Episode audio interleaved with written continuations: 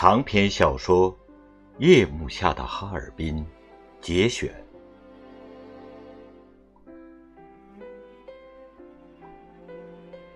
清明过去，谷雨快到了，可是哈尔滨的夜晚还是凉风扑面，寒气袭人。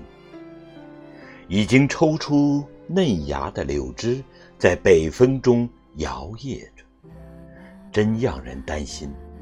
那经过严冬酷寒、朔风吹打、挣扎而出的嫩绿小叶，会再被这塞外风吹刮得枯萎回去。一九三四年哈尔滨的春天。好像就被日本占领者卡住了一样，竟来得这样迟缓。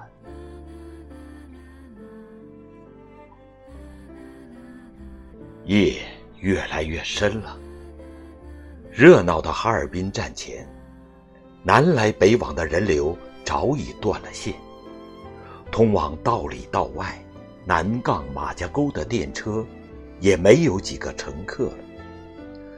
车站售票口前排列着出租的小汽车、马车和人力车，司机和车夫就好像吹了熄灯号后的寄宿学生一样，都在自己的车上闭起了双眼。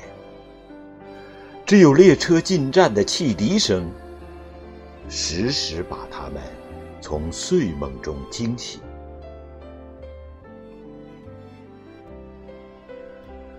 正常的行人减少，行动鬼祟的特务就显露出来。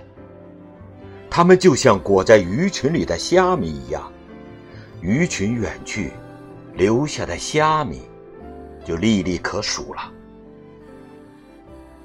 今天晚上，车站前这样乱蹦乱窜的虾米，要比往日多。为什么呢？是发生了什么重大案件，亦或是遇上了传统的节日？都不是。原来，报上早已公布，明晨五时三刻，新晋登基的大满洲帝国皇帝陛下特别任命的黑龙江省参事官。滨江警备司令部和哈尔滨特别市警察厅顾问王志雄一从首都新京乘特别快车到达哈尔滨。哼，这家伙一身兼三职，军、警、政全包。名为参事顾问，实际是执掌大权的太上皇。那些汉奸省长、警备司令、警察厅长，听起来官儿比参事顾问大得多，实际上不过像木偶戏里的小戏人子一样，无论怎么蹦跳，都是身不由己。现在，小戏人子的提线人、操纵者就要到任了。为保证这个侵略者的安全，哈尔滨的反动机器全部开动起来，宪兵、警察、特务，在头一天就全部出动了。火车站自然是他们巡查监视的重点。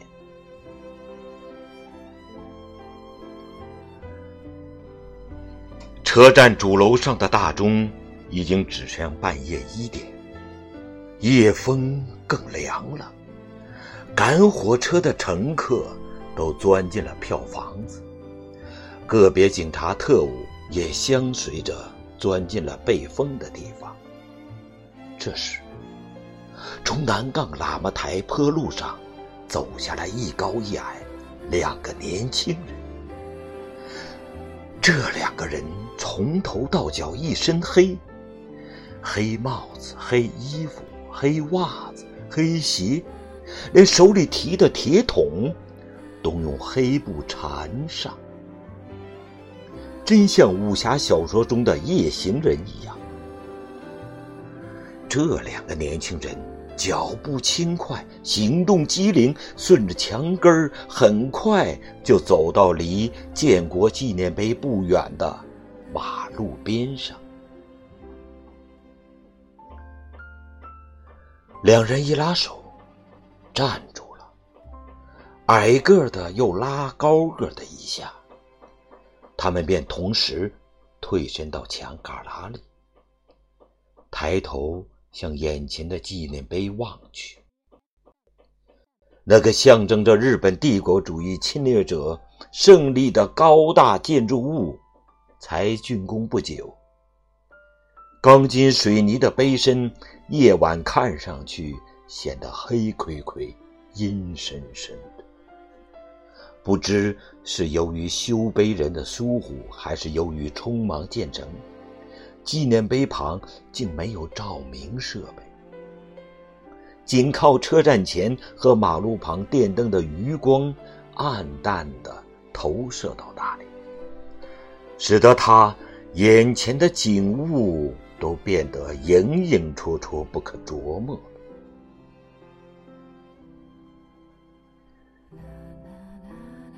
两个年轻人经过仔细观察，确认纪念碑南面空无一人，马路两旁也没有人行走的时候，便互相一扯，轻手轻脚的向纪念碑走去。他们贴身在纪念碑上，定了定神，又往车站那一面移动。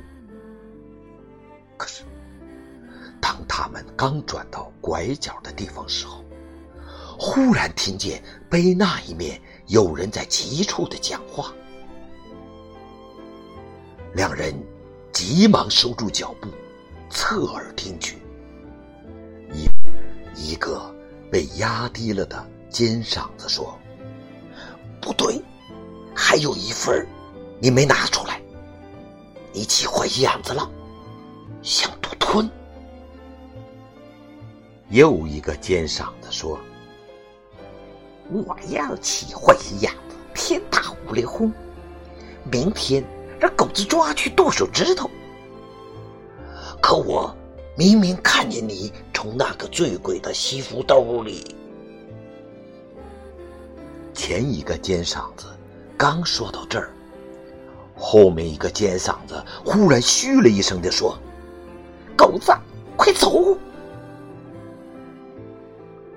话音刚落，就从两个青年藏身的纪念碑拐角前面，嗖嗖窜出两个瘦小的身影，哈着腰，一溜风似的钻进纪念碑西面小树林子里。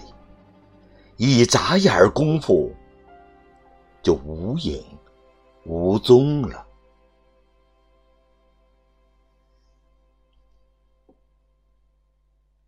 亲爱的听友，今天的美文美曲欣赏就到这里。主播心静，祝您晚安，再见。